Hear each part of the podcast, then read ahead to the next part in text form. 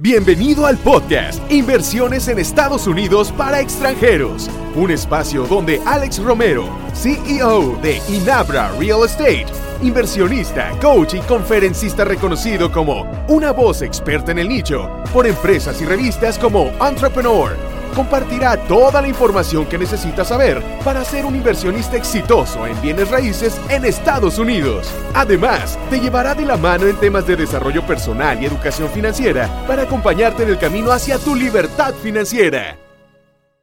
Bienvenido a este cuarto episodio de nuestro podcast Inversiones en Estados Unidos para extranjeros. Como comenté en el episodio anterior, en este seguiremos hablando de los beneficios de invertir en bienes raíces específicamente en Estados Unidos en comparación con otro tipo de inversiones. ¿Por qué los bienes raíces son la inversión ideal? Y hablaremos de ideal no solo visto como un adjetivo, sino como un acrónimo de beneficios. Empecemos. La I de ideal lo puedes ver como un income o ingresos es el más importante ingrediente en esta fórmula y de cualquier inversión. Pero no todas las inversiones crean un flujo de cash flow mensual permanente y predecible. Supongamos que inviertes 100 mil dólares en la bolsa. A menos que compres en una empresa que pague dividendos, no hay ingresos recurrentes y mucho menos predecibles. Aprovechemos a definir también algunos conceptos en cuanto a ingresos. El Net Operating Income es Tú tomas todo el ingreso que te genera la propiedad y le restas todos los gastos operativos. ¿Como qué gastos? Ah, pues el mantenimiento, los impuestos, el pago de la empresa profesional que te va a llevar a cabo la renta, todos, todos, todos los gastos, incluso porcentajes que se estiman de que no va a estar ocupada la propiedad para la renta y demás. Eso me da un net operating income. Además, si tú tienes que pagar una deuda porque pediste un préstamo y se resta, tienes que restar esta deuda, lo que queda es el net cash flow, que ese es el dinero tal cual libre que te puedes gastar. Pero ahora pensemos, si esas deudas en Estados Unidos normalmente son a 30 años, que es un súper beneficio. Pero, ¿qué pasa con, con ese entonces net cash flow en 30 años? O si aceleras incluso los pagos de esa deuda. Cada vez más se va a estar acercando este net cash flow al net operating income, por lo que tu ingreso año con año cada, ser, cada vez va a ser mayor. Y ahora imagínate este efecto no nada más con una casa, porque el objetivo es que crees un portafolio de inversión, que sea con dos, con tres, con cinco, con diez, con las que tú quieras. Es un efecto fuertísimo. La segunda, la D, de ideal sería la depreciación. El IRS, que es la instancia federal del gobierno de Estados Unidos encargada de la recaudación fiscal y del cumplimiento de las leyes tributarias, como en cada país hay una. En el caso de México se llama SAT, la AFIP en Argentina, el DIAN en Colombia, DGI en Uruguay, etc., te permite depreciar las mejoras de una propiedad, que estas son todo menos el valor de la tierra por 27 años y medio, que es el tiempo que el IRS considera como el tiempo de vida de la propiedad, o por 39 años en caso de ser una propiedad comercial. Es un gasto no realizado que el IRS te permite reportar como pérdida. Veamos un ejemplo.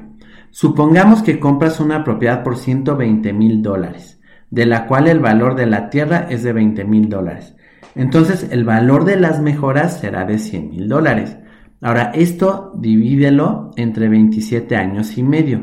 Nos da 3.636 de depreciación anual, o sea, una pérdida que yo puedo reportar.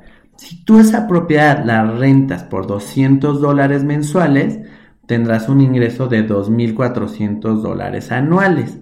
Pero ante el IRS, como tú tuviste una pérdida, lo que vas a reportar son esos 2.400 les vamos a quitar 3.636, tenemos una pérdida de 1.236 dólares anuales. Es decir, tú generas cash flow o, flujo de dinero en el año positivo, pero para temas fiscales de impuestos, tú declaras que tuviste una pérdida, obviamente de forma eh, legal y permitida. Y esa pérdida la puedes incluso utilizar para amortizar otros ingresos. En el curso que llevamos a cabo o con nuestros propios inversionistas, este tema es uno de los más importantes en los que ahondamos muchísimo porque como puedes ver puede ser la diferencia entre ganar o perder dinero y grandes cantidades de dinero. En la palabra ideal, la E va a ser de equity o capital. Hay dos formas en las que puedes construir capital en bienes raíces. Uno, como platicábamos, es ir pagando la deuda, si es que sacaste una propiedad con crédito, ir amortizándola y cada vez eso va a crear que tengas más capital propio en, en esa casa o propiedad. O comprar una propiedad bajo el valor del mercado y venderla más cara. Para la estrategia de negocios pasiva, que es la que estamos eh, empujando más en este podcast, a través de la renta de la propiedad, el pago se lleva a cabo de manera indirecta, es decir, quien te renta la casa va amortizando esa deuda con el banco. Es como para ti, velo como un plan forzoso de ahorro. Es lo que en tu hoja de balance personal, que no es cash flow y no tiene un efecto en tu flujo, pero sí va a tener un valor neto en tu riqueza. Es capital que tú tienes, que bien, está atrapado y no lo puedes utilizar a menos que lleves a cabo un refinanciamiento sobre la misma propiedad o la vendas. Pero la única razón inteligente por la que tú querrías hacer eso es porque necesitas capital para reinvertirlo en otras oportunidades de, de, negocio, no para tomar unas vacaciones o comprarte un coche nuevo. Esto es para construir un portafolio más grande de riqueza. Entonces, equity o capital es la riqueza que tú tienes detrás, que es fija, pero que te respalda en todo momento. Ahora bien, la A de ideal sería apreciación. Y la apreciación junto con la depreciación es como el yin yang. Veremos después por qué. Pero cuando van de la mano son sumamente poderosas. Tú puedes construir riqueza sin apreciación, como hemos ido viendo a través de las rentas y demás pero es algo obviamente deseado. Y esto se da si estás invirtiendo en los mercados y vecindarios correctos. Pero en Estados Unidos al menos deberá ir de la mano con la inflación nacional, que es típicamente del 2 al 3%, aunque históricamente en bienes raíces ha sido alrededor del 4.6%. Pero recordemos, tu objetivo no debe ser especular ni, ni, invertir buscando esta apreciación. Tú lo que debes estar buscando siempre de forma continua es el cash flow. Porque al perder este enfoque es donde muchos inversionistas han perdido dinero al buscar únicamente esta apreciación y al hacer tal vez un mal cálculo, un mal estudio de mercado, ya que al final buscar la apreciación es como un juego de azar o una adivinanza. No debes nunca especular. Un ejemplo claro se dio en 2008, cuando el valor de la deuda de mucha gente por su propiedad era mayor que el propio valor de la casa.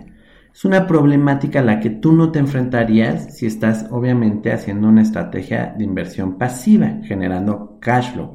Ahora, decíamos el yin y el yang. Imagínate un activo que sube de valor en el tiempo, es decir, se ha apreciado, pero que te permite declarar ante el IRS que ha perdido valor, o sea, se ha depreciado. Y esa pérdida, como platicamos, considerarla para bajar tu tasa total de ingresos y por lo tanto de impuestos.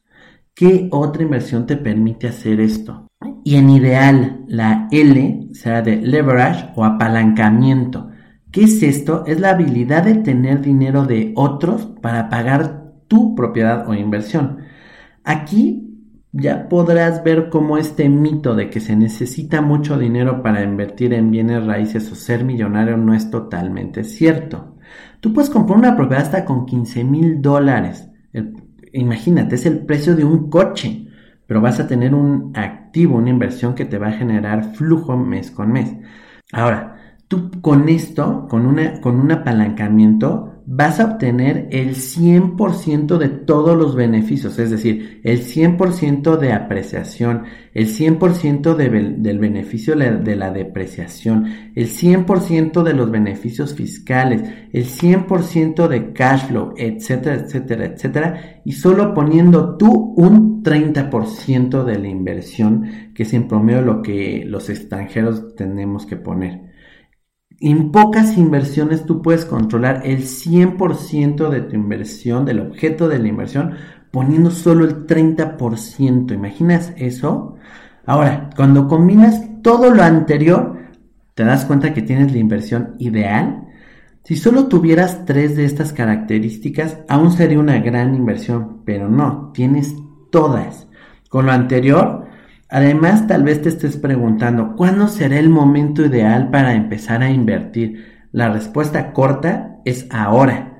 No esperas en algún momento que llegue por sí sola la oportunidad o que el mercado se acomode a ti.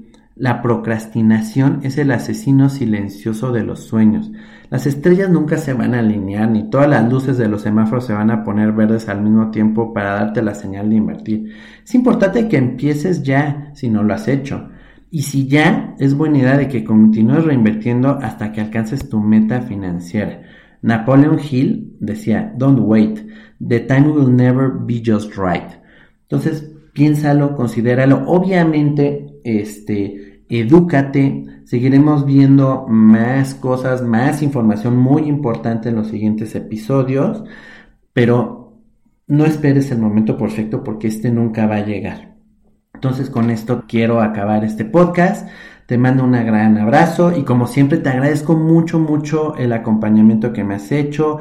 Dudas, comentarios, por favor, en mi página www.alex-medioromero.com o a través de los podcasts, eh, ya sea que estés en iTunes o en Spotify o viéndome en YouTube.